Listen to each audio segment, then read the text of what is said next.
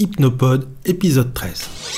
Hypnopode, le podcast sur l'hypnose d'hypnoscient.fr. Tout sur l'hypnose et sa pratique avec Laurent Bertin. Hypnoscient.fr.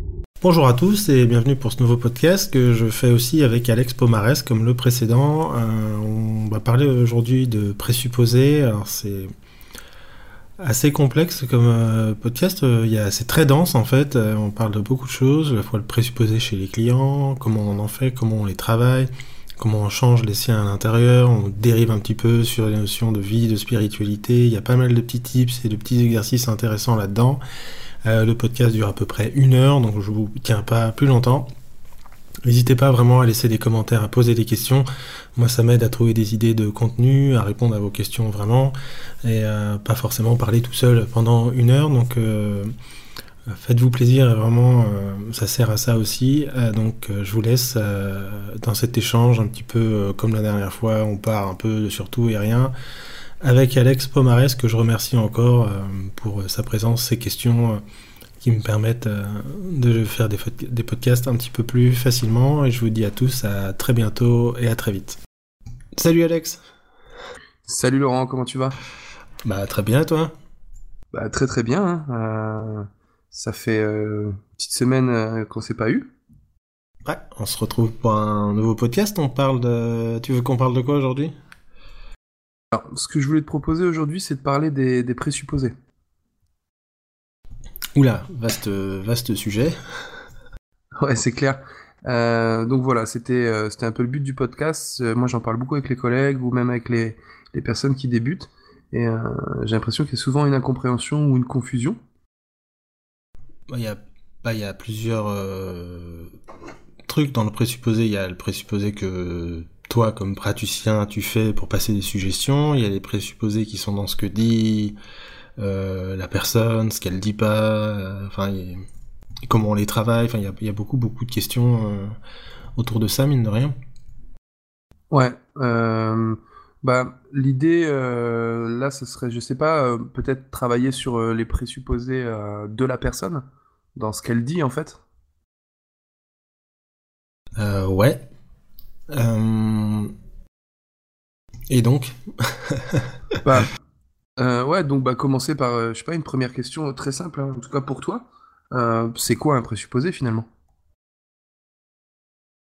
Alors si on sort du cadre de la technique du présupposé, comme on dit, pour passer une suggestion, etc., mais c'est la même chose hein, quand, on, quand on comprend bien, je pense, les présupposés, les présupposés chez quelqu'un, on comprend mieux comment on les fait, mais Déjà, un premier truc sur le présupposé, c'est qu'on en fait tout le temps en permanence. Donc, euh, en fait, je vois souvent a beaucoup de stagiaires qui cherchent à travailler le présupposé, mais ils ne le travaillent pas de la bonne façon, euh, en essayant de faire un présupposé. Tu vois, moi, par exemple, si tu me demandes, euh, fais-moi un présupposé, je sais pas moi, sur la confiance ou sur la transe, ça me demande une vraie réflexion de le faire, en fait. C'est difficile. Alors que si je te dis, par exemple, écris d'une traite ce qui te vient sur euh, comment on crée un état d'hypnose, sur ce qui se passe quand tu rentres dans un état d'hypnose, etc. Tu l'écris sans jugement, sans critique, sans chercher à faire quelque chose, juste à lâcher le flow, à poser le crayon, poser les doigts sur le clavier et laisser faire. Et qu'ensuite tu relis et tu regardes où sont cachés les présupposés dans les mots, dans ce qui est pas dit dans les phrases, etc. Là tu te rends compte que t'en fais mille à la minute. Quoi. La question après c'est comment en faire des utiles et d'éliminer ceux qui servent le moins.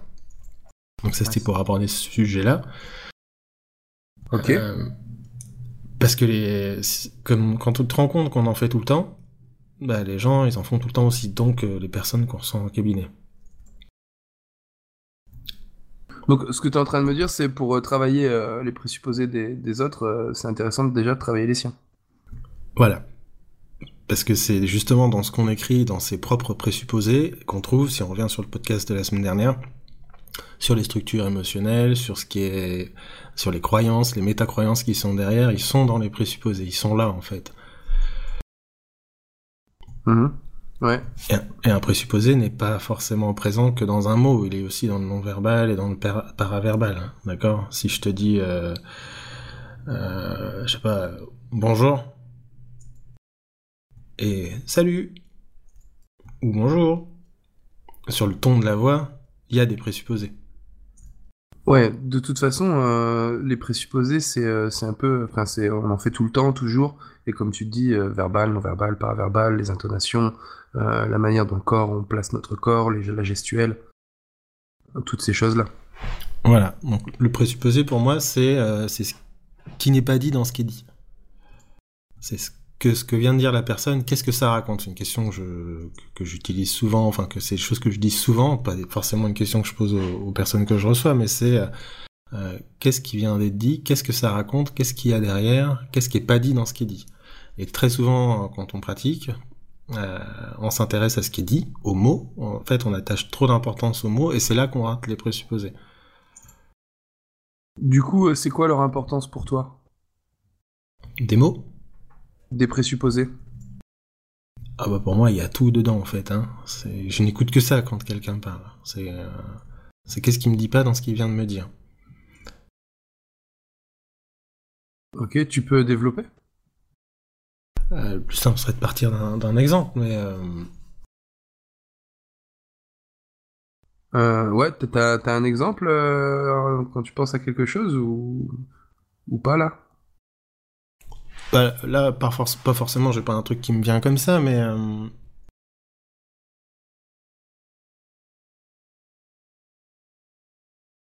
par exemple, quelqu'un qui dit, on va revenir sur la confiance qui est assez classique, c'est j'ai perdu confiance en moi. Ok. Là-dedans, il y a un présupposé. Alors ouais. Euh... Enfin, il y en a plusieurs en fait, il y en a plein même.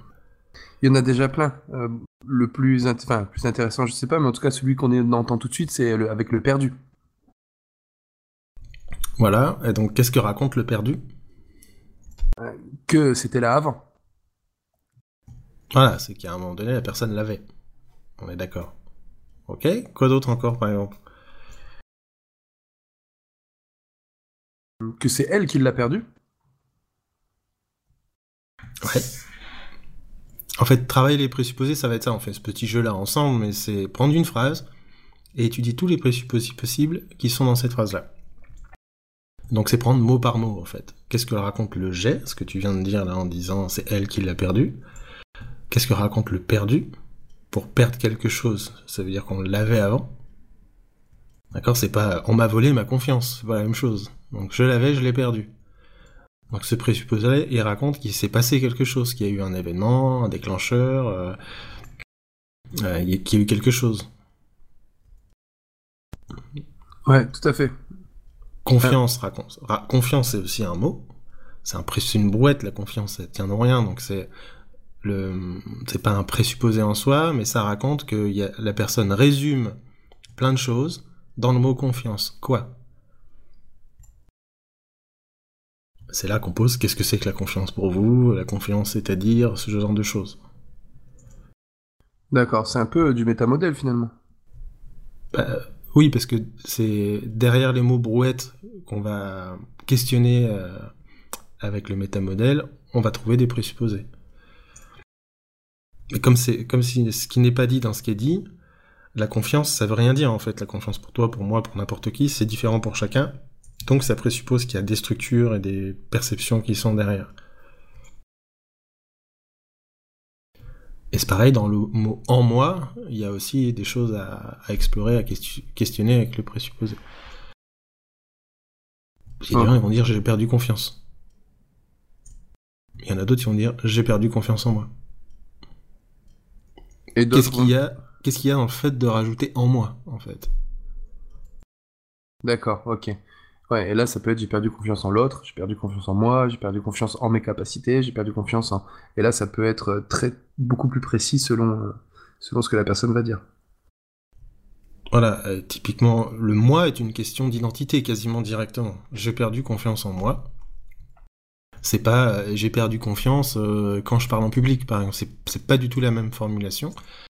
Et donc, le présupposé derrière le moi, c'est que c'est une question identitaire. Tout à fait. Et si on enlève la brouette, le mot confiance, il reste j'ai perdu moi. Ok. Qui est rigolo. Enfin, si on joue avec les mots. Et donc, voilà, on fait ça, mais c'est euh, une façon de, de, répondre à la question qui est pas vraiment posée, c'est comment on les travaille. comment on y prête attention. Tu, tu prends une phrase que tu entends souvent au cabinet, en séance, et tu vas, et t'explores tout ce qu'il peut y avoir derrière en te questionnant comme ça sur chaque mot. Typiquement, si quelqu'un m'a dit j'ai perdu confiance en moi, j'ai le choix, je peux choisir de rebondir sur le perdu. D'accord? Par exemple, si on est au café en train de discuter avec quelqu'un, plus dans une conversation, un truc conversationnel comme ça, je vais plus aller rebondir sur le perdu, pour euh, peut-être discuter un petit peu sans rentrer trop dans des trucs identitaires et tout, mais si on est en séance, je vais directement questionner le moi. Au lieu de, dire ça veut dire quoi la confiance pour vous, je vais directement aller dire à la personne c'est euh, euh, c'est qui vous? C'est qui moi? Parce que c'est marrant d'avoir euh, de dire j'ai perdu confiance en moi. tu vois, la demande qui est derrière, c'est je voudrais avoir confiance en moi. Mais comment tu peux avoir confiance en quelque chose que tu connais pas? Oui, c'est le fameux j'aimerais être heureux, c'est quoi le bonheur, je sais pas. Voilà, donc on va directement travailler sur qui est la personne, est-ce qu'elle se connaît, est-ce qu'elle sait s'écouter, est-ce qu'elle se comprend, est-ce qu'elle s'accepte, etc., etc. Et de fait, présupposer, euh, la confiance reviendra. Ok. Donc là, je dérive un petit peu vers la question, c'est euh, c'est comment comment on comment on l'utilise et qu'est-ce que c'est qu'est-ce que c'est qu'un présupposé? C'est travailler sur quelque chose, par exemple, qui va faire que indirectement, la personne va avoir ce qu'elle a demandé. Je sais pas si c'est clair ça. Euh, c'est euh, c'est clair et en même temps, si tu peux le reformuler d'une autre manière. C'est euh, plus t'es euh, indirect, pas au sens verbal, technique, hein, plus t'es plus tu vas travailler sur quelque chose qui je reprends les blancs de la confiance, c'est plus simple à des exemples. Si tu travailles sur le moi, donc qui c'est la personne, ses valeurs, ses besoins, euh, ses croyances, comment elle se connaît, etc., etc. De fait, en travaillant avec ça, sans même jamais parler et jamais dire le mot confiance, elle retrouvera confiance en elle. D'accord, ok. Parce que, en fait, c'est qu'est-ce que raconte la confiance? Pour faire confiance à quelqu'un, il faut qu'il se passe quoi? D'accord. Alors euh, là, c'est donc l'idée, si je résume, euh, c'est de prendre une phrase et de se questionner sur ce que chaque mot raconte. Voilà. Imaginons un autre exemple qu'on entend assez souvent, je sais pas, un, praticien qui commence par exemple, et euh, qui dit je m'autorise pas à tester des choses en séance, à tester des, des outils en séance par exemple. Ok. Il y a, je me rappelle que, euh, en tout cas, quand on avait parlé des recadrages, t'aimes bien aller chercher l'inverse, euh, voir qu'est-ce qu'est-ce que l'inverse de ce que la personne dit. Dans le mot autorisé, toi, tu vois l'interdit, j'imagine. Ouais, c'est le, le, présupposé. Ok, donc comment tu questionnerais cette phrase? Alors en séance Je m'autorise pas à tester des outils. Bah, souvent, je vais ratifier euh, le présupposé. Hein, c'est c'est marrant que vous dites euh, autoriser, parce que pour s'autoriser, pour qu'il y ait une demande d'autorisation, il faut qu'il y ait un interdit. Et, j'attends si la personne est d'accord ou pas. En général, les gens disent bah oui, parce que ça paraît logique. Ça l'est même d'ailleurs. Et euh, c'est clair. Et je vais leur dire donc, euh, il vient d'où cet interdit? Quand est-ce qu'il s'est créé, tu vois, ça dépend comment je, ça dépend ce que je ressens de la personne. Il vient d'où? C'est déjà un présupposé. Ça veut dire qu'il y a eu un interdit qui s'est créé à un moment donné et qui est venu de quelque part. C'est ça. Mais a priori, euh, voilà, tu n'es pas avec des interdits. Il est pas tombé du ciel le truc. Donc c'est la question est pertinente. Mais si je disais il vient de qui cet interdit, là je suis à la limite de la projection. Ouais. Mais alors justement, euh, là, tu as choisi le mot interdit. Bon, alors ça paraît logique sur l'exemple. Euh, enfin, le mot autorisé, en tout cas, le, présupposé d'autoriser. Mais comment tu les choisis Tu sais, c'est un peu comme le métamodèle, ou les croyances, ou les recadrages. Si tu questionnes tout, ou si tu reprends chaque mot, à un moment donné, ça n'a pas de sens et c'est relou pour, euh, pour la personne d'en face. comment tu choisis le, le présupposé qui pour toi est important?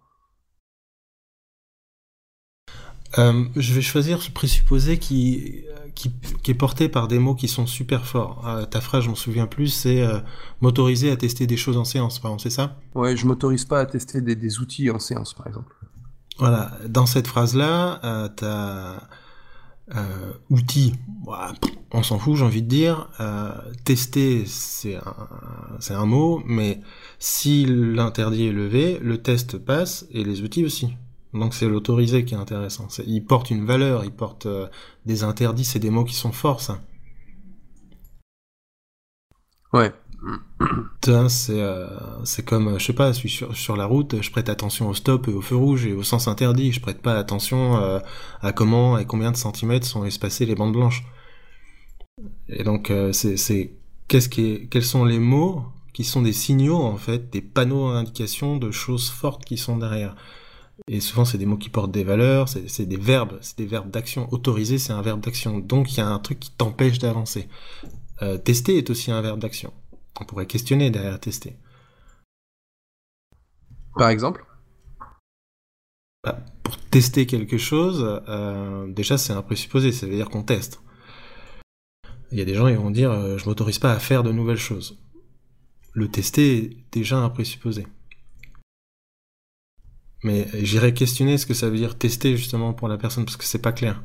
Je sais pas si la personne sait vraiment ce que ça veut dire tester. Parce que euh, c'est en fait il y a, y a un paradoxe dans cette phrase.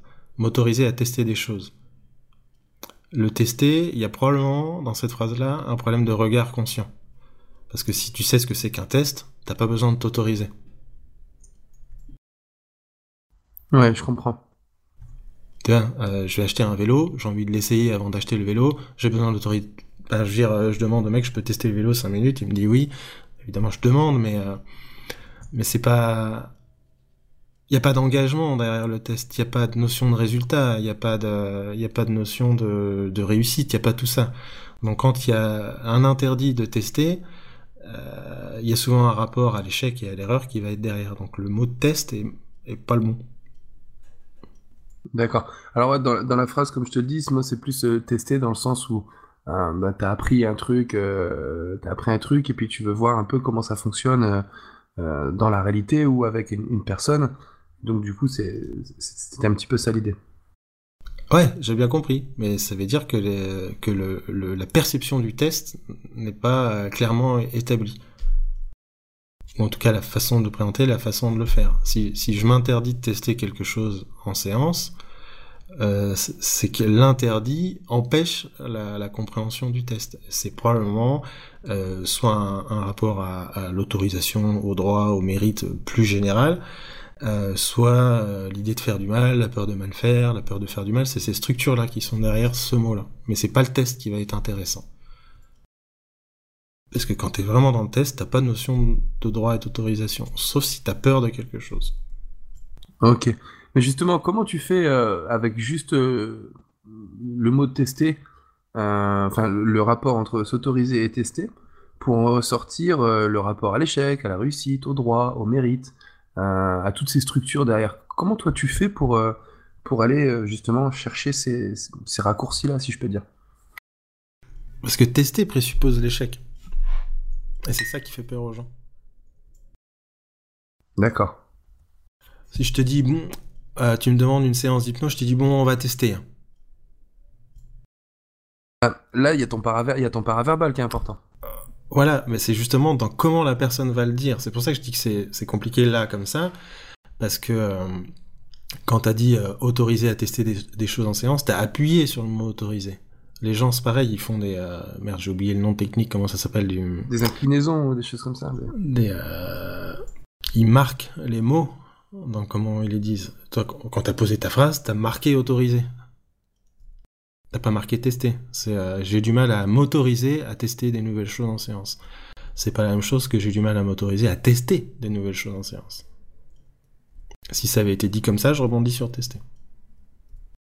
D'accord. Parce qu'on se rend pas compte, mais on le fait tout le temps.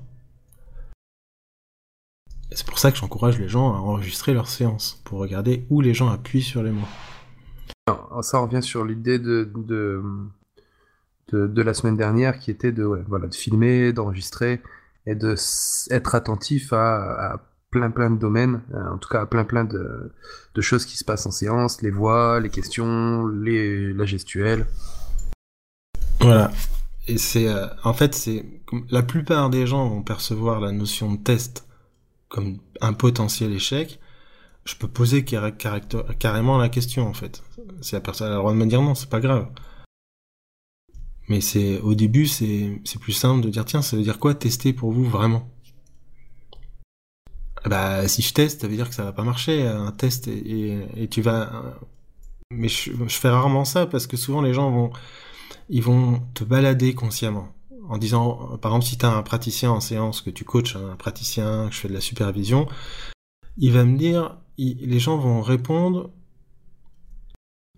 ce qu'ils savent mais pas ce qu'ils ressentent.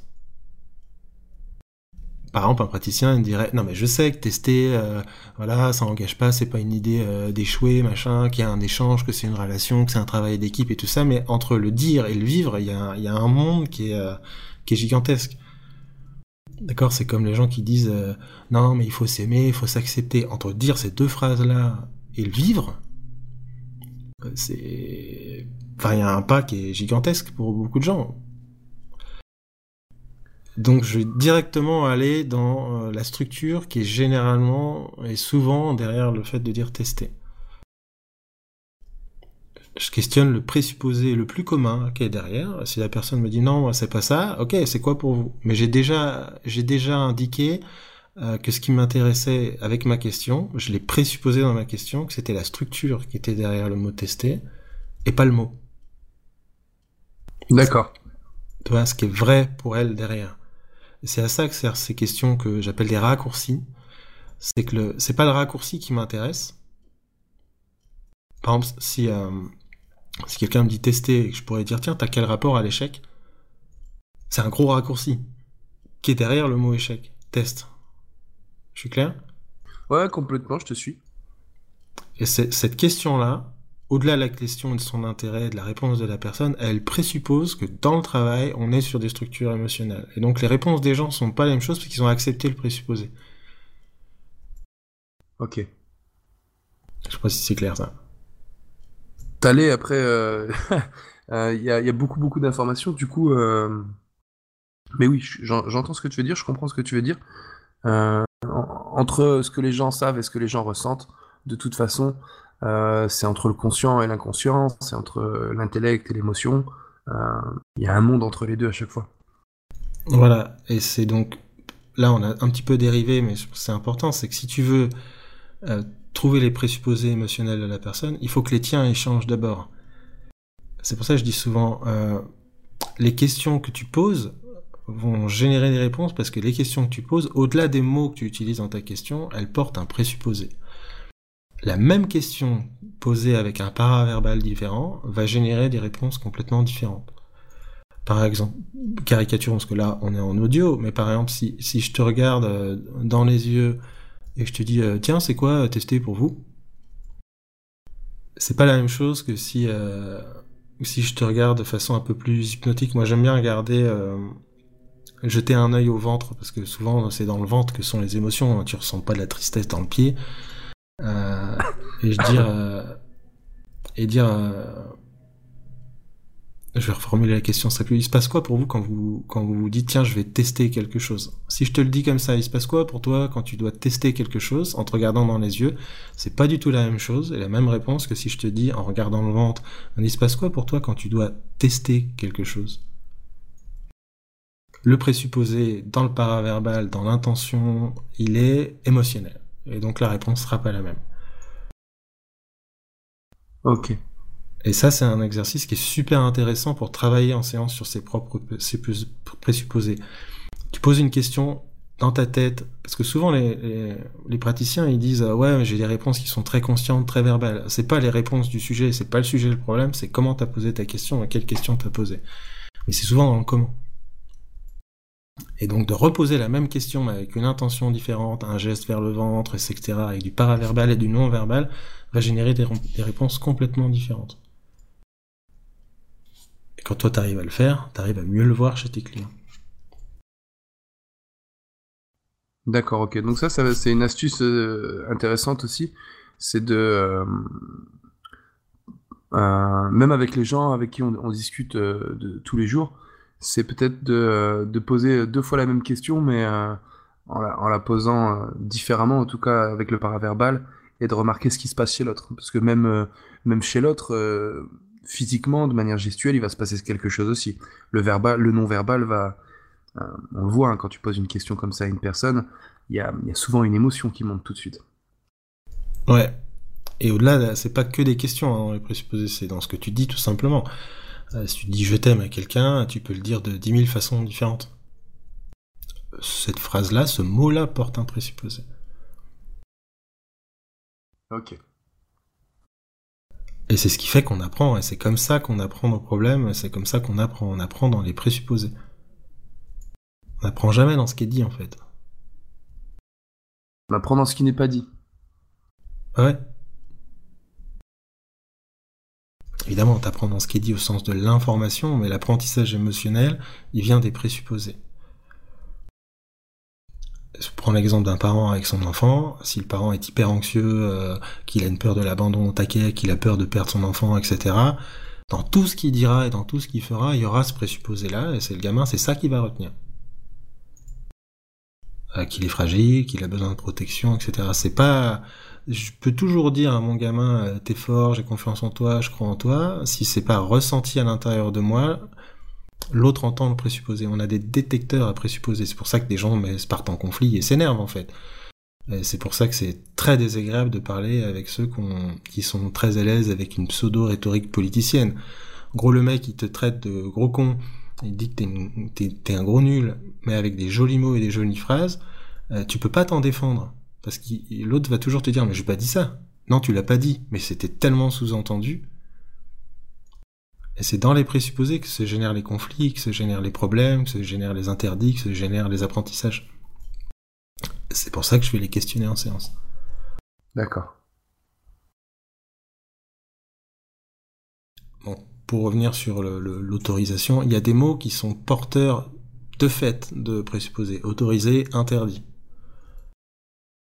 Liberté, pareil, enfin, je voudrais me libérer de, je sais pas, d'une émotion, de quelque chose il y a emprisonné derrière.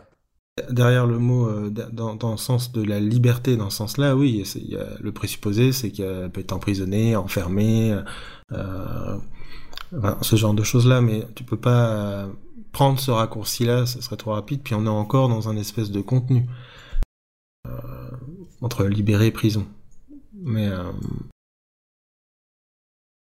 en tout cas, ça raconte qu'il y a quelque chose qui est présent tout le temps. C'est-à-dire Je voudrais me libérer de cette émotion qui me pose problème. Euh... Pour moi, le présupposé, au-delà de la prison, etc., c'est que c'est que c'est une émotion qui prend de la place. Alors justement, c'est quoi euh... Enfin, qu'est-ce qui fait que tu parles là-dessus plus que sur autre chose? Parce que là, c'est probablement pas libéré. Euh le, mot que je vais relever, ce sera, bah, c'est l'émotion qui m'intéresse. D'accord, donc là on sera dans le non-verbal, dans ce que la personne dégage finalement. Ouais, en fait c'est, euh, une histoire de... Euh, quel est le premier truc qui peut bouger pour que, par présupposé, tout le reste bouge avec D'accord. Tu peux développer ça? Euh, j'ai pas besoin de me libérer d'un truc qui me dérange pas. Certes. Donc c'est le truc qui me dérange qui pose problème. C'est pas le fait de se libérer. Alors que dans l'autorisation, s'il n'y a plus d'interdit, je teste. Ok. Alors, c'est sûr, ça demande peut-être une... C'est ma gymnastique mentale, ça veut pas dire qu'il faut faire ça ou quoi, c'est comment je le fais moi. C'est d'aller trouver, dans cette phrase-là, quel est le premier, qu'est-ce qui tient les autres en fait? Et je voudrais me libérer de cette émotion-là. Euh, c'est probablement le travail sur l'émotion, dire que peut-être qu'il y a des deuils à faire, peut-être qu'il y a un regard sur l'émotion, il y a une intelligence émotionnelle à redévelopper, il y a écouter le message, peut-être qu'il est dans l'émotion, euh, etc., etc. Donc le mot libéré va moins m'intéresser à ce moment-là. J'y reviendrai à la fin. On va parler de l'émotion, qu'est-ce qui pose problème, etc. Je dis, bah, ça veut dire quoi pour vous, vous libérer de ça? Et très souvent, les gens, ils disent se libérer, mais c'est pas se libérer qu'ils disent, c'est j'en veux plus. Présupposé, je voudrais m'en débarrasser. Quand tu veux te débarrasser d'un truc qui est à l'intérieur de toi, qui t'envoie probablement quelque chose, un message, un truc à entendre, à comprendre, euh, qui a dedans, il y a un désir, des valeurs, des choses qui sont belles, ça marche pas.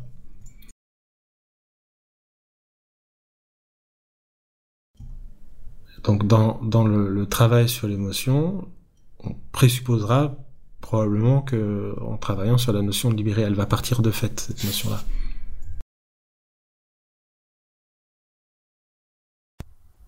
Ok. Non, c'est un peu compliqué peut-être. Non, non, pour moi ça va complètement. Euh, en tout cas, on en a parlé assez souvent pour, euh, pour, que... pour me faire une idée de ce que tu veux dire. Mais justement, pour aller jusqu'à ce niveau de, gymnastique mentale, alors ça c'est la tienne, hein, mais euh, je pense que si on interrogeait euh, 3-4 praticiens, chacun aurait la sienne. Ça fonctionne aussi, je pense. Comment tu l'as travaillé ça? Bah, comme j'ai dit tout à l'heure, déjà s'amuser avec ça en fait déjà la prise de conscience, enfin la prise de conscience, qu'on en fait tout le temps, tout le temps, tout le temps, tout le temps, que ça sert à rien d'essayer d'en faire, euh, c'est déjà apprendre à les écouter, et dans une phrase, on peut faire une séance entière avec une phrase. Donc si on peut faire une séance entière avec une seule phrase, comme tout à l'heure on disait j'ai perdu confiance en moi, on fait une séance juste en questionnant chaque mot euh, de cette phrase-là. Donc ça veut dire que dans chaque phrase, il y a plein de présupposés. Donc ça devient presque un jeu de dire tiens, quels sont les présupposés possibles derrière cette phrase-là? Et on revient un petit peu sur le, podcast de la semaine dernière, ça fait un lien, hein, c'est quand tu, tu, connais un petit peu les structures émotionnelles, que tu poses des questions de structure, que tu vas dedans, euh, tu finis par avoir des présupposés de fait. C'est comme l'autorisation, ça paraît évident qu'il y a un interdit, mais euh, quand les gens disent par exemple euh, je suis pas à l'aise avec le regard de l'autre, quand tu connais un petit peu les structures, le présupposé derrière c'est la peur du rejet, probablement. quand les gens disent je j'ai pas d'estime de moi, c'est des notions de valeur, de s'accepter, tout ça. Donc c'est le, les questions vont direct, directement dans les structures parce qu'elles sont présupposées dans la phrase qu'a dit la personne. Donc c'est pour ça que c'est un peu complexe ce podcast-là. Ça fait un gros lien avec celui de la semaine dernière. C'est euh, c'est quand tu quand on connaît les structures, on détecte mieux les présupposés et on pose des questions qui sont plus structurelles parce que on sort du contenu et on perçoit de fait les structures qui sont derrière. Donc les questions, elles vont dans la structure. Et on ignore les mots qui sont des mots de contenu, des mots de surface, en, entendant directement la structure qui est derrière. Ok, ouais, c'est euh, finalement c'est apprendre, c'est des codes à apprendre, euh, de par les structures. Et euh, quand tu entends quelqu'un parler de, comme tu dis, voilà, je voudrais me libérer du regard de l'autre, euh, quand tu connais la structure, tu peux penser euh, que c'est par exemple une peur du rejet. Voilà, c'est parce que tu as travaillé sur, euh, sur les différentes, comment je pourrais dire ça, sur les différentes façons d'avoir peur du rejet. Et du coup, le regard des autres en fait partie. Ouais, et après, il y a, les présupposés de psychoéducation, je disais la dernière fois. C'est si j'ai peur du rejet, c'est ce que j'ai en moi que je projette sur l'extérieur. D'accord? Donc si j'ai peur que tu me rejettes, c'est que quelque part je rejette quelque chose en moi. Donc je projette sur toi ce rejet-là et je me dis il va me rejeter. Donc le présupposé derrière ça, c'est que je rejette quelque chose en moi. Donc quand quelqu'un dit je voudrais me libérer du regard de l'autre, tu peux carrément poser la question euh, qu'est-ce que vous n'aimez pas en vous? Ou qu'est-ce que vous rejetez à l'intérieur de vous? T'as fait, as fait le raccourci en fait. D'accord. Eh, c'est sûr que ça fait gagner vachement de temps. Après, ces questions-là, il faut les poser avec la. Dans le non-verbal, le paraverbal, il faut pas qu'il y ait de. C'est ça le problème, c'est. Euh, ou de l'amener. Ouais. c'est ce que c'est ce que je vais faire en fait. Souvent, je vais dire tiens, euh, pour se libérer du regard de l'autre, souvent c'est qu'on dans le regard de l'autre, et je dis souvent, on a peur, euh, les gens ont peur d'être rejetés, ils ont peur d'être jugés, ils ont peur d'être critiqués. Je calibre. Si je vois que c'est euh, c'est la critique, Je veux dire, et souvent, pour avoir peur de quelque chose, il faut déjà y avoir pensé avant. Par exemple, si je vais parler en public, faire une intervention, je me dis, oh mon dieu, qu'est-ce que les gens vont dire, qu'est-ce qu'ils vont, après ils vont peut-être me critiquer, je vais peut-être perdre mon boulot, je calibre. Et là, je lui dis, et souvent dans cette structure-là, c'est que la personne euh, se critique elle-même à l'intérieur de vous. Là, j'ai eu trois oui, et je vais dire, qu'est-ce que vous, vous critiquez en vous? Ça te fait gagner 30 euh, minutes.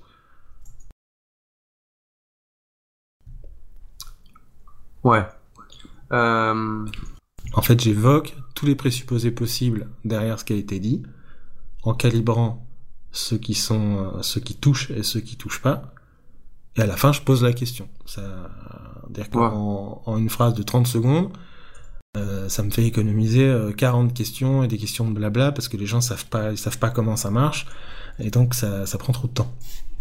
D'accord, ça c'est super intéressant ce que tu dis. C'est tu vas prendre 3, 4, 5, 6 structures euh, qui peuvent être liés à ce que la personne te dit et tu vas calibrer ce à quoi elle réagit. Voilà, je vais calibrer le mot qui lui parle. Si j'ai peur de, du regard de l'autre, je pourrais peut-être une question de contexte pour que les exemples que je vais donner, les structures que je vais donner euh, touchent. Ah bah quand euh, j'interviens devant le comité exécutif de ma boîte, par exemple, là je suis paralysé alors que d'habitude j'ai pas de problème. Là il y a un présupposé par exemple c'est l'autorité. C'est les enjeux qu'il y a derrière aussi. Ouais, les enjeux ils viennent de quoi? Du fait de pouvoir se faire virer ou de pouvoir, enfin, d'avoir des, soucis dans sa boîte ou Ouais, qui viennent de quoi? De l'autorité. Ah, du rapport à l'autorité, à qu'est-ce que l'autorité peut te faire. Ça peut être le rapport à des collègues, s'il y a une forme de, euh, je sais pas, de, de, défi ou de toujours être. Enfin, ça peut être le rapport à la réussite aussi, avec des collègues qui peuvent être meilleurs que lui ou pas, enfin des trucs comme ça. Ouais, ouais, il peut y avoir plein de choses. Mais euh, dans, dans euh, avec ma direction, moi j'entends, comme tu dis, l'autorité, le jugement, le fait d'être en dessous. Enfin, il y, a plein plein de trucs quoi. En, présupposant que dans un autre contexte, par exemple avec les collègues, avec ses pairs, avec ses employés, par exemple si c'est un manager qu'il a une dizaine et qui parle et ça va, mais que quand il est en comité exécutif avec toute la direction, ça va pas. Euh, voilà, il y a, un rapport à l'autorité, au pouvoir, dans le sens au pouvoir, pas, pas la prise de pouvoir, mais au pouvoir, qu'est-ce que peut faire l'autorité? Qu'est-ce qu'elle peut me faire comme mal? Ouais, super intéressant ça. Hum, ok. Et, euh, et donc c'est c'est des choses que je vais évoquer. Ou poser la question, vous avez peur de quoi? D'accord. Je dis pas que j'évoque tout comme ça, c'est fatigant, hein, faudrait tout savoir, c'est chiant. Mais euh, le présupposé, c'est qu'il y a une peur à laquelle, euh, quels sont les ancrages et les, les micro-traumas ou les traumas qui peuvent être derrière. D'accord, donc là on revient sur les apprentissages. Ouais, et ça va vachement plus vite dans la structure, mais c'est ma façon de bosser, hein, euh, que de dire euh, euh, qu'est-ce qui pourrait se passer, qu'est-ce qui, de quoi vous avez besoin pour vous sentir bien. C'est plus long. Ça va moins à, l'essence émotionnelle qui est derrière la problématique. D'accord, bon. On va pas refaire un sujet sur la projection, mais sur la phrase de tout à l'heure, euh, quand tu fais le raccourci très fort, euh, j'en entends déjà crier euh, au scandale de la projection. Lequel de raccourci? Je sais plus c'était quoi exactement tout à l'heure, mais quand, quand, tu dis oui, j'évoque deux trois trucs, je calibre, et ensuite je dis ok, de quoi vous avez peur ou non, c'est pas ça que tu as dit, c'est pas de quoi vous avez peur, c'est qu'est-ce que vous critiquez en vous ou qu'est-ce que vous n'aimez pas chez vous? Te rappelles, c'était pour le regard de l'autre. Comme je te dis, déjà un, euh, c'est la mécanique qu'on a tous en nous et c'est une mécanique humaine, c'est-à-dire que pour que j'ai peur d'un truc, il faut que je le fasse dedans. Ça, c'est intéressant aussi, ça. On projette en permanence. C'est pour ça, on crée notre réalité. Si j'ai peur du rejet, c'est que j'ai peur que les gens rejettent quelque chose qui est en moi que je n'aime pas moi-même, sinon j'en ai pas peur en fait. C'est logique, hein. Ouais complètement d'accord avec toi. Si moi je suis très à l'aise avec euh, un défaut, par exemple, ben, je m'en fous de ce qu'ils en pensent les, gens de ce défaut parce que je suis à l'aise avec, c'est ok, ça, j'en fais une force, je l'incarne et ça roule. Mais si je l'aime pas ce truc-là, eh ben j'en ai peur. J'ai peur que les autres le voient, donc je vais chercher à le cacher, et c'est quand on cherche à le cacher que ça se voit le plus. C'est QFD. Et donc c'est pas une projection, c'est structurel. En fait, je ratifie la projection que la personne fait elle-même. Et je le fais avec la forme, c'est-à-dire je vais tester. J'évoque, et puis si ça passe pas, ça passe pas. Mais c'est ok, c'est pas grave, il y a peut-être autre chose. Peut-être que je me suis trompé, peut-être que c'était pas cette structure-là, peut-être qu'elle a dit ça parce que on lui a dit que... Mais c'est pas ce qu'elle ressent. Peu importe, toutes les réponses sont bonnes. Ok, ok. Mais très souvent, tu vas avoir derrière des, choses comme ça, tu vas avoir ah ouais, mais moi je me trouve nul, euh, je trouve que je suis un imposteur, que j'ai rien à faire là, que je mérite pas d'être là. Ah ouais, d'accord. Donc en fait, c'est pas le rejet le problème, c'est le rapport au mérite, c'est le rapport à l'estime de soi, c'est le rapport au syndrome de l'imposteur. Mais la question a permis d'avoir le levier structurel tout de suite. Parce qu'elle présuppose qu'on est sur les structures et pas sur le contenu. Ok.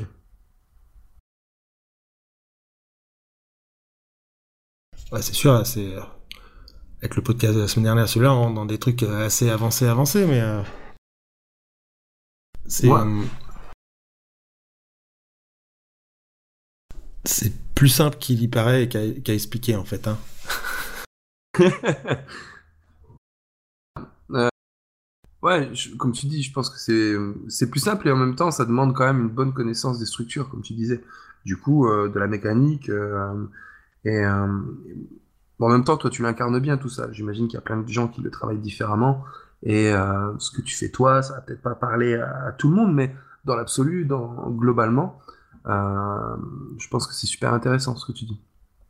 Ouais, ouais, c'est une façon de travailler. Il y en a qui travaillent pas du tout comme ça. Et c'est ok, c'est la mienne. Moi, c'est celle que j'aime et, et celle que, à mon point de vue, je trouve efficace, forcément. Mais, euh, mais c'est euh, ça c'est pas la question moi je crois que tout marche de toute façon hein, donc euh, euh, tant que t'es incarné dedans que t'es congruent dedans et que ça te parle quand tu le fais c'est sûr que c'est plus efficace que d'essayer de copier un modèle qui te parle pas du tout ok alors donc pour résumer pour résumer avant parce que j'aimerais bien aussi qu'on évoque un deuxième sujet enfin le même sujet mais de l'autre côté c'est-à-dire toi, enfin en tout cas le praticien, qui les utilisent. Je te donnerai deux, trois contextes. J'aimerais juste qu'on revienne sur euh, comment je pourrais dire ça, une synthèse un petit peu de, euh, ok, deux, trois, deux, trois trucs pour les travailler. Il y a d'écrire, d'écrire des phrases, des phrases simples et de questionner tous les mots. Ouais, enfin il y a ce que je trouve super intéressant à faire et que j'encourage vivement à faire, c'est euh, de prendre des classiques qu'on retrouve en, séance et dans le travail. Euh, la confiance, euh, le regard de l'autre, le regard sur soi, l'estime de soi, enfin tous ces trucs qu'on retrouve assez en séance, et d'écrire une page dessus. avec la question c'est qu'est-ce que c'est pour moi? Et de l'écrire. Ok sans se poser de questions, sans se, sans juge, sans critique de oh mon dieu ce que j'écris c'est nul, on s'en fout. Euh, donc ça, c'est écrire qu'est-ce que c'est pour moi, qu'est-ce qui peut se cacher derrière, qu'est-ce qu'il y a comme problématique derrière ça, qu'est-ce que ça raconte, et de relire tous les présupposés, ensuite de les souligner, de s'arrêter à chaque mot, dire tiens sur ce mot-là, euh, qu'est-ce que ça raconte? C'est une gymnastique qui fait un, qui fait qu'après en séance c'est naturel. Et la deuxième partie de cet exercice-là, c'est de d'écrire des suggestions euh, de confiance, de sécurité, d'estime de soi. Donc dans la première, c'est qu'est-ce qu'il y a derrière, comment ça fonctionne, c'est qu'est-ce, quel est le problème, qu'est-ce qui fait que j'ai un problème d'estime de moi, par exemple. Et la deuxième, c'est comment suggérer à la personne qu'elle a une bonne estime d'elle-même, comment suggérer qu'elle peut avoir confiance, comment suggérer qu'elle peut être en sécurité. Et pareil, d'écrire tout ce qui passe par la tête, tout ce qu'on dirait à un, copain, un ami, sans se demander, sans se dire, oh là mon dieu, j'ai pas fait un double lien à cet endroit-là, mon dieu, là, il faut que je fasse ça et ça. Non, non après. Et ensuite, on souligne, tu soulignes toutes tes suggestions, tous les présupposés que tu mis, et tu condenses. L'idée, c'est d'arriver à transformer la page que tu as écrite de suggestion en une phrase. Et qui dit la même chose que toute la page que tu as écrite. Quand tu arrives à faire ça, bah, tu maîtrises les présupposés. en conscience. Ok. En fait, c'est la, phase d'apprentissage. C'est, euh, on les fait déjà inconsciemment tout le temps. Donc, je suis obligé de reconscientiser ce que je fais inconsciemment, de reposer un regard conscient sur ce qui est fait inconsciemment, de l'adapter, de le transformer, de prendre conscience des mécanismes qui sont, qui fonctionnent, de prendre conscience de ceux qui sont euh, moyens. Par si je parle tout le temps en négatif, peut-être falloir que je travaille un petit peu ça, ou alors que je l'utilise euh, comme force en séance et ensuite que ça redevienne inconscient. Mais il y a eu cette phase euh, de, de, confusion, de, de, de doute, de, de, retravail, de regard conscient pour le re-automatiser inconscient. C'est ce qu'on fait en formation. Hein. Quand tu travailles sur la synchro, par exemple, il y a des gens, ils ont une synchro naturelle. Et ce qui est difficile pour eux, c'est qu'ils sont obligés de reconscientiser ce qu'ils font naturellement, donc qui va, il va les faire passer par une période où ils perdent la synchro, ils y pensent, jusqu'à ce qu'elle revienne automatique d'une meilleure façon. Et il y a ceux qui n'avaient pas de synchro du tout naturel, qui sont obligés d'apprendre quelque chose de nouveau. Donc ils passent aussi par cette phase euh, de confusion, de, de, conscience, de tri sur soi, t'appelles ça comme tu veux, jusqu'à ce que ça redevienne automatique. Mais si tu passes pas par cette phase-là, t'apprends pas. En tout cas, tu changes pas. Ok. Du coup, tu as déjà fait un, pont euh, vers, euh, vers la suite, moi je voulais te demander, euh, justement, on a beaucoup parlé des, présupposés euh, du client, de la personne avec qui on parle. Et euh, l'idée derrière, c'était de te demander comment toi tu crées tes présupposés, par exemple dans tes discours hypnotiques, dans, ta manière d'amorcer, de faire une bande-annonce du travail, par exemple, ou, ou quand tu écris un mail, ou, ou enfin toutes ces choses. Bah là, il y a plusieurs écoles et façons de faire. Euh, au début, je me posais la question euh, justement comment je peux faire un présupposé, avoir un coup d'avance, anticiper le truc et tout ça, pour que la personne elle change. Le présupposé qui est derrière ça, c'est que j'ai envie qu'elle change maintenant. On revient un petit peu à ce qu'on disait la semaine dernière. Ouais. Et ça, moi, ça me gêne. Euh, il y a c'est un mot qui est un peu fort, hein, ce que je veux dire, mais ça fait un peu euh, praticien, thérapeute, manipulateur, au sens euh, j'ai envie que tu changes, tiens, je vais te faire des suggestions, puis tu vas voir, tu vas changer. Euh, moi, c'est pas mon style et ça me parle pas du tout. En fait, j'ai choisi d'être vrai, de dire les choses simplement et de façon pragmatique, et d'annoncer les choses clairement. Donc, par exemple, si je veux faire une invitation main, je dis tout simplement bah tiens, on va, ce qu'on va faire là, c'est une lévitation de main. Et ce qui est important pour moi, c'est que vous ressentiez que la main, elle monte toute seule et automatiquement, parce que j'ai pas envie que vous m'aidiez consciemment pour je ne sais quelle raison. Dedans, il y a mille présupposés. C'est que la main, elle va monter toute seule, que ça va être inconscient, que ça va être automatique, qu'elle a pas besoin de m'aider, ta, ta, ta, je travaille sur plein de structures. Mais ces présupposés sont là juste parce que je suis vrai avec la personne, en fait, je suis sincère ils sont pas stratégiques et construits en me disant tiens si je dis ça tu vois ils sont là en conséquence d'une posture et d'un état d'être et pas en conséquence d'un travail technique. Ok. Euh, et je pense que quand on est vrai, vrai avec soi, plus authentique, plus sincère dans la relation, qu'on est vraiment dans l'échange avec une personne et un travail d'équipe, moi, ça m'est égal si la main, elle monte pas. De toute façon, la réponse qui viendra, c'est intéressante. Euh, d'en comprendre que c'est dans une séance, dans le travail, on, sème des graines, et puis s'il y en a une qui pousse, tant mieux. S'il y en a 15 qui poussent, tant mieux. Si elle pousse pas, ben on revient, on, travaille ensemble. Ça, ça permet de faire plein de présupposés. Euh, et ça évite les présupposés euh, dans quelques instants, hein, dans, une minute ou dans deux minutes, vous allez sentir que votre main, elle va monter toute seule.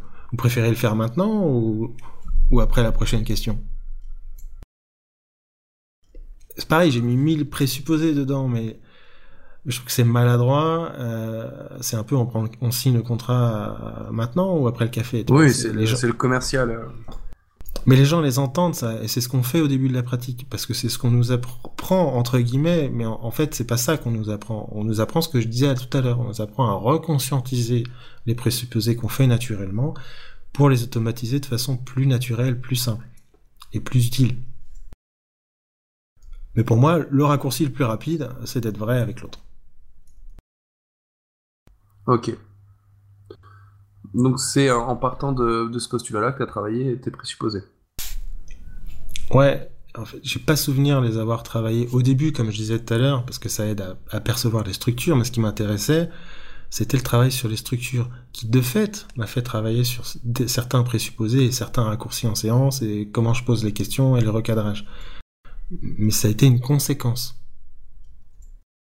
Ok. Et pas un but. -dire, euh, si tu, tu travailles pour que ton but soit de maîtriser les présupposés, t'es probablement pour moi dans, le thérapeute un peu dans la position je vais te changer avec mes présupposés. Euh, après, il y a aussi la compréhension de ce que c'est qu'un présupposé. C'est tout ce que c'est tout ce qui est lié à un chemin. Si dans tout ce que je dis, je présuppose un chemin, un trajet, un apprentissage, euh, que c'est pas on-off, euh, les présupposés sont souvent plus efficaces. Tout à fait. Mm. D'accord C'est euh, par exemple si je dis à quelqu'un, euh, il y a plein de façons de changer. Vous pouvez changer à la fin de cette séance, vous pouvez changer dans quelques jours, le temps que ça mouline à l'intérieur. Vous pouvez ne pas changer après cette première séance-là, mais qui fera remonter des choses, travailler sur des choses, des prises de conscience qu'on pourra réétudier, de travailler ensemble dans la deuxième ou dans la troisième séance, j'en sais rien. La question c'est pas c'est pas quand vous allez changer, parce que vous allez changer, c'est comment et à quel rythme pour que ce soit bien pour vous. Pareil, il y a un million de présupposés dans ce que je viens de dire. Mais c'est sincère, et c'est vrai. Et je sais pas comment la personne va changer, à quel rythme, à quelle vitesse. Mais dans ces notions de chemin, il y a plein de présupposés. Et j'évoque le fait aussi qu'elle peut ne pas changer. Parce que si je l'évoque pas, elle va se faire elle-même son propre présupposé dessus, ce qui va probablement la limiter. Je préfère moi-même le faire et le désactiver un petit peu. Ok. Euh, c'est plutôt intéressant ça justement donc travailler sur la sincérité, le vrai, euh, qui en conséquence ben, va avoir euh, tout justement les présupposés, toutes les choses que tu veux désactiver chez l'autre, et ce que tu veux développer aussi, le chemin, le temps que ça va prendre. Ouais, j'ai créé un article là-dessus, c'était comment détecter les émotions rapidement chez quelqu'un un peu provoque, avec un ton un peu particulier, mais c'était pour le fun, sur l'authenticité. Je pense que pour moi, tout est là. Ah, je me souviens, ouais. Hmm. Et, ça, ça va raconter plein de choses sur, le, sur les présupposés de ta posture comme praticien, euh, du regard sur l'autre. C'est, ça évite le côté un peu papa en séance, donc euh, tu préfères changer maintenant ou à la fin de cette séance. C'est, ouais, c'est des trucs que j'entends pas beaucoup, mais qui sont qui mettent, je pense, pas mal de temps à être désactivés chez beaucoup de praticiens, parce qu'ils vont être dans cette quête euh, du protocole parfait, euh, de l'induction euh, parfaite, du truc qui doit marcher. Et donc, si ça doit marcher, c'est on-off. Donc, le présupposé intérieur chez le praticien est probablement limitant. Ok. Ce qui a empêché de tester, par exemple. On revient à ça. Hein. C'est ça, exactement. Je pensais à ça en plus. Parce que si, euh, si dans, ma, dans un mois, je, je, crois sincèrement au chemin du changement, moi, ce que je dis souvent, c'est que on, on, fait partie, euh, on est une étape sur le, le, chemin de vie et le changement des gens. Et des fois, on est à la fin. C'est-à-dire que la personne, elle a peut-être fait 20 ans de thérapie avant, et et ça m'énerve toujours quand je vois des gens qui critiquent euh, psychologue, psychiatre, machin, tout ça. Euh, dit la personne, elle est venue me voir, elle a fait 10 ans de psychothérapie, et avec moi, en une séance, elle a changé. Non mais réveille C'est peut-être parce qu'elle a fait 10 ans de psychothérapie avec une autre personne qu'elle a changé avec toi. Et des fois, t'es au, es au début, c'est-à-dire qu'une personne qui a jamais travaillé sur elle, elle vient nous voir, euh, peut-être ces clients-là avec lesquels tu vas galérer, tu vas faire plus de séances, parce qu'il y a plein de choses à revoir, plein de choses à construire. Peut-être que la personne en aura marre à un moment donné qu'elle va changer de praticien. Elle va dire à l'autre praticien, j'ai fait euh, huit séances avec machin, et ça a rien changé. Et l'autre, il fera une séance parce qu'il arrivera au moment, au point de bascule, en fait. On, est juste un, un moment dans la vie d'une personne, un moment important, mais pas important au sens elle va changer maintenant, au sens important sur son chemin. Quant à ça en toi, tes séances, elles sont pas du tout conduites pareil, les présupposés sont pas du tout les mêmes, ce qu'elle ressent l'autre est pas du tout la même chose, ce que tu ressens toi quand tu testes aussi, c'est pas du tout la même chose. Ok, on va tester ça, j'ai cet outil-là, euh, on va voir ensemble si ça fonctionne pour vous, euh, comment ça peut fonctionner si t'as pas envie de dire si. Parce que c'est sûr que dans la notion de test, ça peut le fait que ça marche pas. Mais si tu vis le fait que c'est pas grave, l'autre va vivre le fait que c'est pas grave que ça marche pas, donc le fait que c'est pas grave qu'elle soit pas parfaite, qu'elle change pas. Enfin, il y a des millions de présupposés qui passent de fait quand tu changes les tiens. Donc ça se travaille pas techniquement, ça se travaille à l'intérieur de soi les présupposés. C'est quels sont les vôtres, quels sont les nôtres, quels sont les miens dans ma façon de travailler, dans ma façon d'être, dans ma façon de voir le changement, l'accompagnement, la relation à l'autre, etc. Si ça, ça bouge, tout bouge. Ok. Mais ça demande une vraie connaissance de soi, un travail sur ses valeurs, etc. Parce que chaque personne a un regard différent sur l'accompagnement. Ils sont tous ok, du moment qu'ils sont vraiment incarnés et pas posé par des autorités, comme on peut voir en formation, ou, ou quand on est stagiaire, on est un peu en, référence extérieure en disant bah tiens, bah, c'est comme ça que je dois penser. Oui, mais non. Euh, c'est une façon de penser. Si elle te convient, tu la prends. Si elle te convient pas, tu la prends pas. Ce qui nous détruit, c'est qu'on accepte les présupposés des autres au lieu de se forger les siens. Il faut lire l'introduction des quatre accords Toltec. C'est pas les quatre accords Toltec qui sont intéressants ce qui est le plus précieux dans ce bouquin-là, c'est les dix premières pages.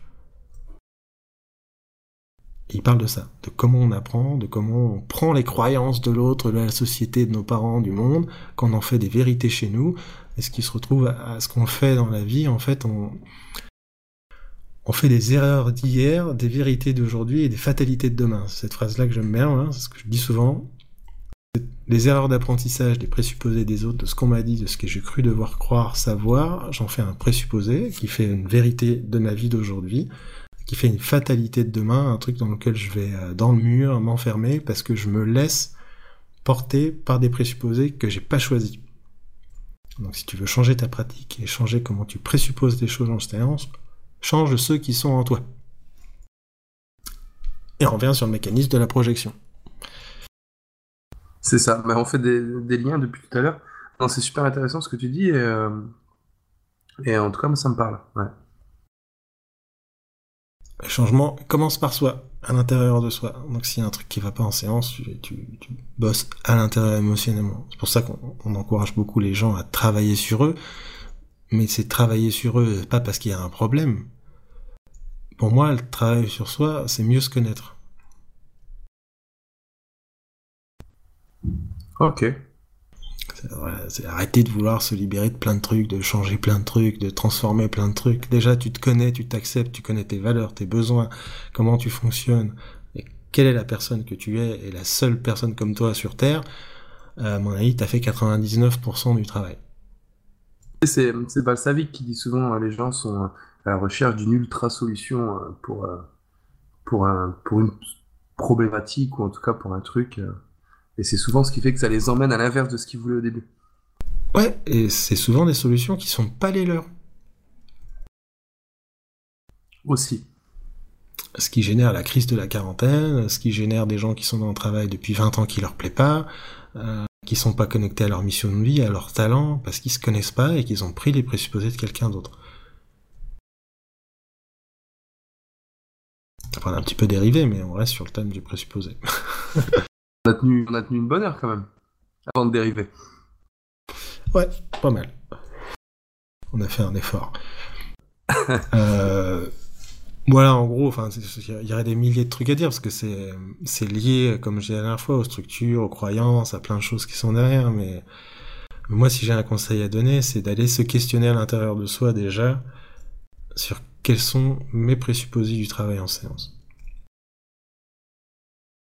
Quels sont de mes, le praticien de demander quels sont mes présupposés du travail en séance, c'est ça?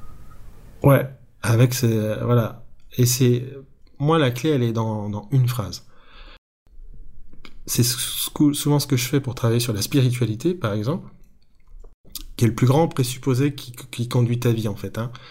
Si je te dis en une phrase, pour toi la vie c'est comme quoi? Dans ta réponse, T'as tous les présupposés sur ton regard sur la vie, sur le monde, sur les choses. Quelqu'un qui va te dire, euh, pour moi la vie c'est comme un combat, t'imagines les impacts dans ses relations de couple, dans ses relations amicales, dans ses relations de travail, dans ses relations avec ses enfants, dans ce qui passe à ses enfants, à sa famille, euh, ça tient tout. C'est pas pour rien que la spiritualité, c'est le dernier niveau euh, chez Robert Dills. Donc c'est euh, c'est pareil. Donc c'est en une phrase, le changement pour moi c'est quoi? En une phrase, pour moi, l'accompagnement c'est quoi? En une phrase, euh, accompagner quelqu'un, mettre quelqu'un dans un état d'hypnose, ça veut dire quoi? Et cette phrase-là, tu fais, comme on disait tout au début, l'exercice sur chaque mot, tu questionnes tes présupposés. Et ça, ça va te permettre, si tu es vrai et sincère avec toi-même, et t'es pas dans on m'a dit que, mon formateur m'a dit que, et dans le je sais qu'il faudrait que je pense que, mais dans ce que je ressens maintenant, c'est ça. Tu fais un, un travail sur toi, de connaissance de toi, tout seul. Et ces prises de conscience-là, tu vas dire, mais en fait, c'est, c'est nul, euh, ce que, c'est, les présupposés qui sont derrière sont pourris à partir du moment où tu as conscience de tes présupposés qui sont limitants, tu peux les transformer. Parce qu'il s'agit juste de se poser des questions différentes. Ok. J'étais un peu. Je commençais à être barré là.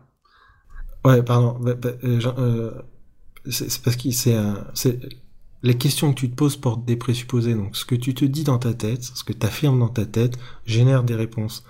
Et notre inconscient, et comme tous les inconscients de tout le monde, il répond aux présupposés et pas aux mots.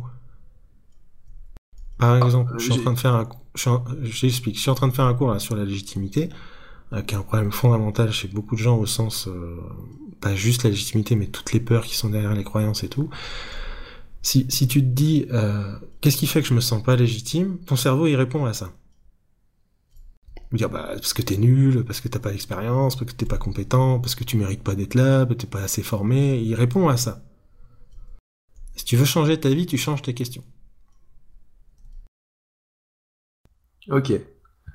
Alors, quand je te disais... un présupposé sympa. Quand je te disais que j'étais barré... Vas-y, vas-y, je t'en prie. Je finis juste sur ce petit exercice-là. C'est par exemple, euh, si tu te dis... Euh, euh, comment je peux prendre plaisir à me sentir de plus en plus à l'aise et légitime en accompagner les gens en séance, les réponses vont pas du tout être les mêmes. Parce que tu as changé tes questions, tu as changé tes présupposés dans ta question, donc tes réponses sont pas les mêmes. Ce que tu fais avec tes clients, faut le faire avec toi-même. Effectivement, ok. Ok. Et dans ces moments-là, en fait, tu sais que tu touches tes présupposés euh, qui sont cachés, euh, qui sont des vrais présupposés euh, de structure et en profondeur, quand le temps de réponse est plus court. C'est-à-dire? En fait, euh, c'est comme un moteur de recherche, quoi. Si tu fais une recherche classique, elle est dans le cache, ça va très vite. Si tu cherches quelque chose de nouveau, t'as le petit truc, le petit sablier qui tourne, tuc, tuc, tuc, tuc, tuc, parce que ça cherche. Donc si ça cherche pas à l'intérieur de toi, euh, c'est que t'as pas posé la bonne question. Qu'est-ce qui fait que je me sens pas légitime? Bah t'es nul, ça sert à rien, ça vient très vite. C'est comment je peux prendre plaisir à... Il va y avoir une recherche, quelque chose de nouveau. Donc le, délai de réponse est intéressant. Le délai, hein, c'est très court, mais il y a un délai quand même. Ok.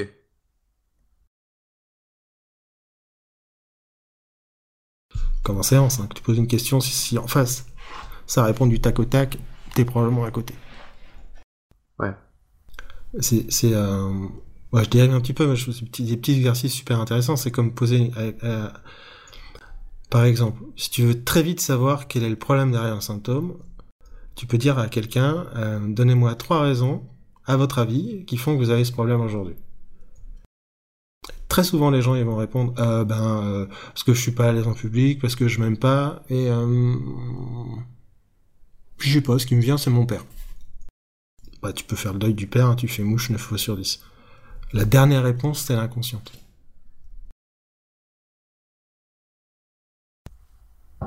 Exercice Exercice intéressant, ouais. Donc, c'est euh, à votre avis, qu'est-ce qui fait que vous avez ce problème? Et euh, la réponse qui va mettre le plus de temps à arriver, c'est la réponse qui va être la plus inconsciente. Donnez-moi trois raisons. Pour vous, donnez-moi euh, trois, trois choses qui font que vous avez ce problème aujourd'hui. Alors, ça, ça marche pas à tous les coups, mais c'est un exercice sympa à faire, même avec soi-même. Et tu vois que souvent, parce que les gens me disent, bah non, j'en ai que deux qui me viennent. Je, prenez le temps, le premier truc qui vous vient, même si ça ne vous paraît pas avoir de sens, euh, c'est quoi euh, la troisième? Et c'est celle-là qui est inconsciente. En fait, les gens ne te répondent qu'une seule chose, que les deux premières, c'est du, c'est du blabla. Mhm. Ok. Donc c'est les gens et là on pourrait dire ouais non mais tu présupposes qu'il y en a trois. Oui mais non, c'est sur ce travail de structure là et de ce jeu avec euh, de se laisser guider, de sortir du conscient, du mental, etc. et d'aller chercher dedans, c'est ce qui est présupposé dans cette question avec les trois. M'en fous qu'il y en ait trois, ce qui m'intéresse c'est la dernière.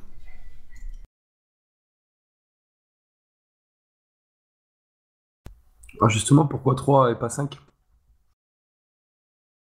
pourrait faire 5, mais euh, ça change pas grand chose. Enfin, tu, tu, peux tester, mais tu verras que déjà à 2, euh, déjà 1 c'est compliqué pour certaines personnes, 2 c'est compliqué, mais c'est une façon de tester le temps de réponse. Ouais. Et tu, verras si tu regardes bien les gens qu'à la troisième, les deux premières, tu vas voir euh, le regard qui est un peu en l'air, machin, c'est assez mental, ça se sent.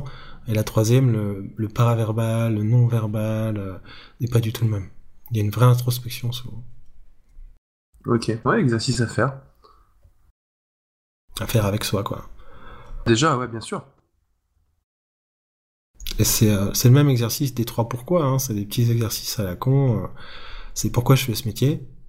Première réponse, tu reposes la question, tu reposes la question. Troisième réponse, en général, t'as tes valeurs. Elle est vraie. Ok. Oh, voilà. C'est des petits, petits, tips comme ça euh, qui peuvent changer la vie. Hein. Tu changes tes questions, ça change ta vie. Hein,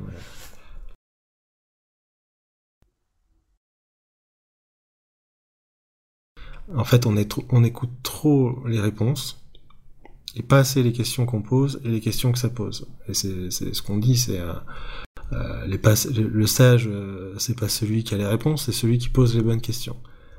Donc la sagesse avec soi-même, c'est de se poser les bonnes questions. Et les bonnes au sens de la formulation. Mm-hmm. Ok. Bon, on a bien, on a, on a bien dérivé. Ouais, je te cache pas que c'est pas toujours facile à faire tout ça, ouais. Ben ouais, c'est euh, après c'est du gros boulot sur soi. Mais euh, comme tu disais tout à l'heure, on revient pour faire, euh, enfin pour pour refaire un lien. C'est l'idée d'écrire tout ce qui vient sans jugement, sans se sans se poser la question de si c'est bien écrit, si c'est si c'est intéressant ce qu'on écrit, si si on aime bien ce qu'on écrit. C'est vraiment l'idée de, lâcher les mots et puis après de, relire et de justement de, chercher, de voir et de se poser des questions par rapport à ça. Ouais. C'est ça. Et c'est un. Je pense que le travail sur soi est aussi un travail de tous les instants. C'est très bien d'aller voir quelqu'un qui te coach, qui t'aide justement à te reposer de nouvelles questions. C'est pour ça que la déo, juste une séance de déo bien faite, euh, ça transforme, parce que tu changes les questions que les gens se posent. Mais d'y prêter attention à chaque instant, en fait. Si t'attends de voir quelqu'un pour changer, ça peut être long. Alors que si tu te dis, tiens, dans cette séance, quelle question je me pose là? Ah, oh, cette question, elle me plaît pas, tiens, je pourrais la transformer. Bah, tu transformes ta façon de, de voir les choses et d'être, quoi. Ouais, Bon, on va arrêter là pour ce petit podcast, parce qu'après, si on fait des podcasts de 3 heures, mais... Euh, ouais. On, peut dériver, mais pas trop. Après, ouais, le présupposé, on pourra en faire assez long, mais déjà, je pense qu'avec ça, il y a déjà pas mal de trucs à, explorer. Ouais, je crois qu'il y a pas mal de boulot euh, par rapport à tout ce que tout ce qu'on vient de tout ce qu'on vient de voir. Euh, mais c'était sympa en tout cas. Ouais, c'était cool. J'espère que ça vous a plu pour ceux qui nous écoutent. Et puis comme d'habitude, enfin, chaque fois que je dis ça, personne n'a jamais de commentaires, mais si vous avez des questions, des remarques, envie qu'on revienne euh, sur certains sujets, n'hésitez pas à utiliser les sections commentaires ou les commentaires sur Facebook euh, pour euh, bah, que ça donne des idées de compléments ou qu'on revienne sur certains sujets dans d'autres podcasts. Donc je te remercie Alex. Merci à toi Laurent. Et puis je te dis à la prochaine. À la prochaine avec plaisir. Salut tout le monde. Salut à tous.